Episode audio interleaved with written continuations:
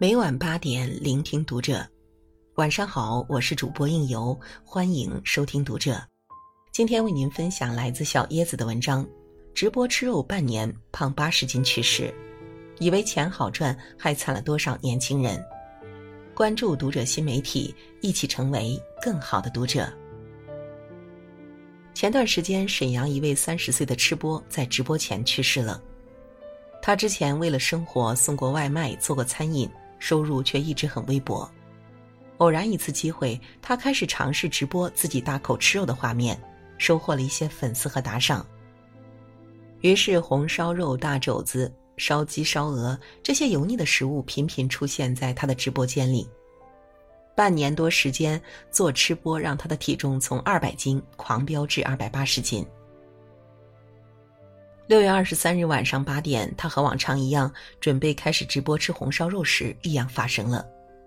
他妻子回忆说：“直播开始前，他突然觉得眼睛疼、胳膊发麻，自己觉得不对劲，让我打幺二零。”我们家距离医院有十多分钟的路程，幺二零来得很及时。但是到医院后，他的问题越来越严重，眼睛看不见，还出现了昏迷、神志不清等情况。后来做了头部 CT、头部血管 CT 等检测，发现他是脑干出血，情况非常危急。经过一个星期的抢救，他还是没有能救回来，在如此年轻的年纪去世了。很多人以为做吃播赚钱是件特别轻而易举的事情，每天对着镜头吃吃喝喝就能收获流量和粉丝，赚得盆满钵满。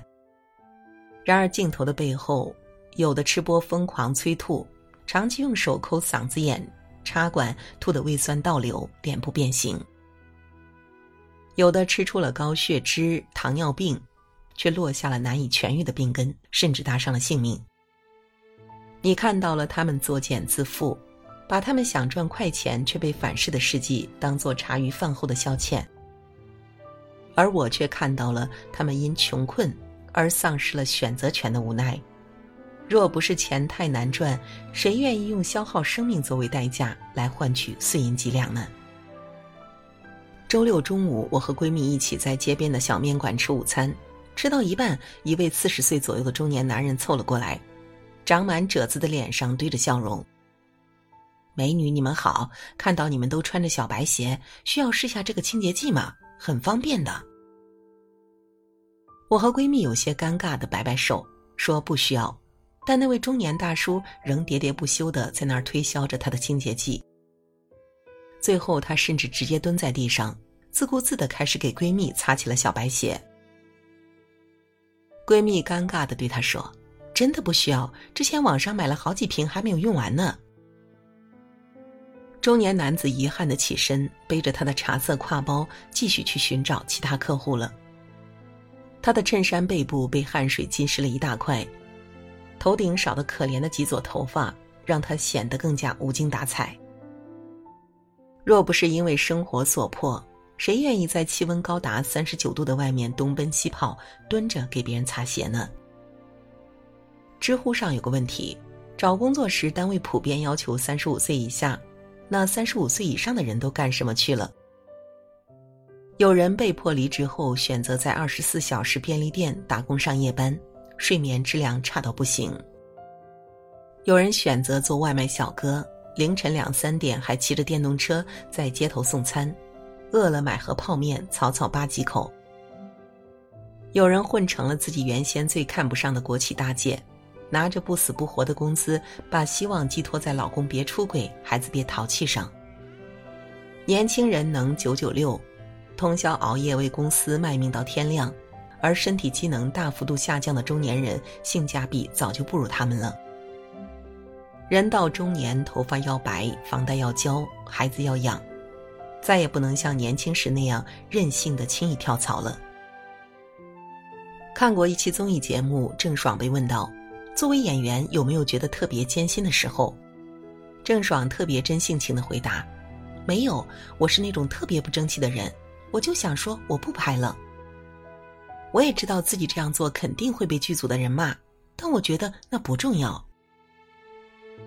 坐在他对面的郭敬明发出了一句疑问：“那假设导演真的说小爽，我们这场戏得拍，那怎么办呢？”郑爽回答：“就哭啊。”当魏大勋说自己曾连续拍戏三十四小时的时候，郑爽更是轻飘飘的反问了一句：“为什么你就不能像我一样潇洒的走开呢？”也许是他太年轻。也许是他作为流量明星赚钱的速度和容易程度都让他无法理解。不是每个人的生活都这么优越的，平凡的普通人真的需要为几块几毛钱低头。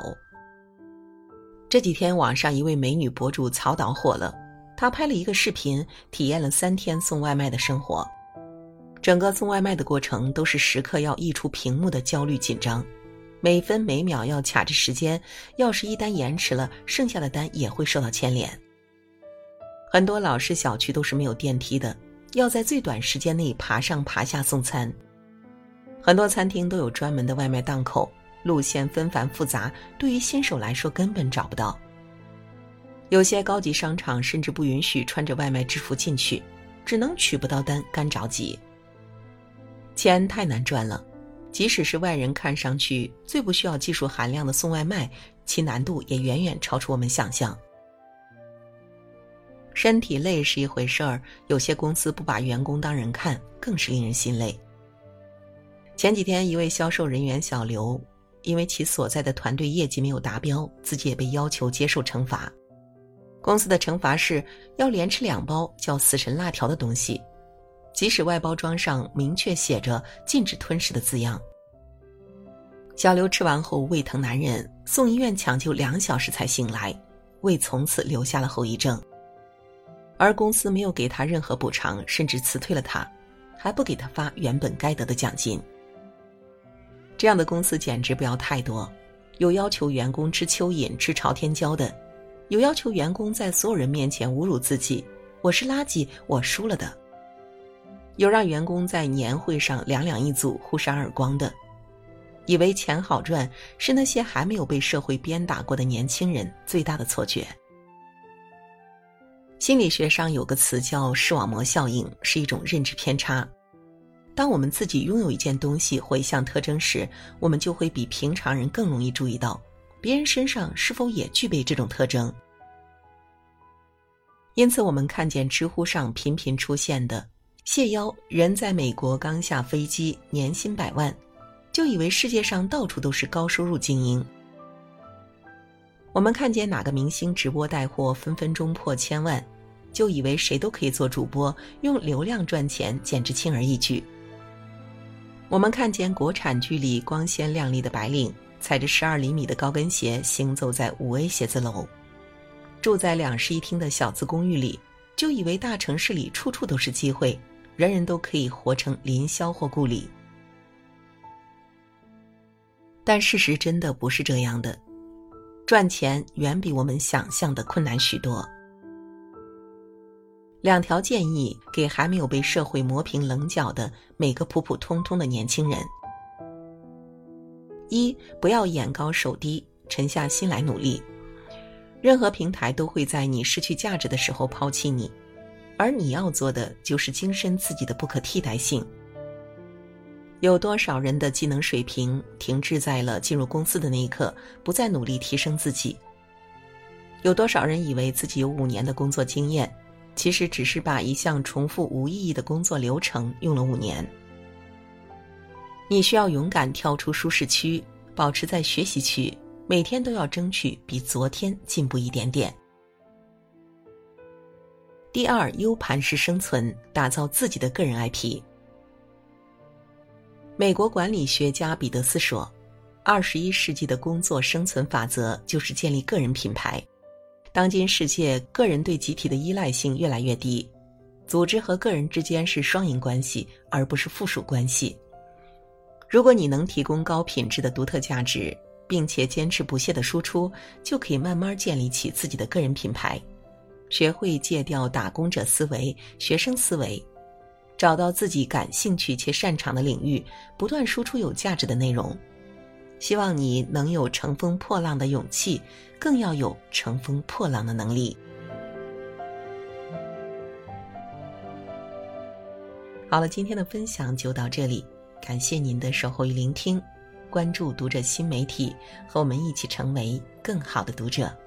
我是应由，让我们在下个夜晚不听不散喽。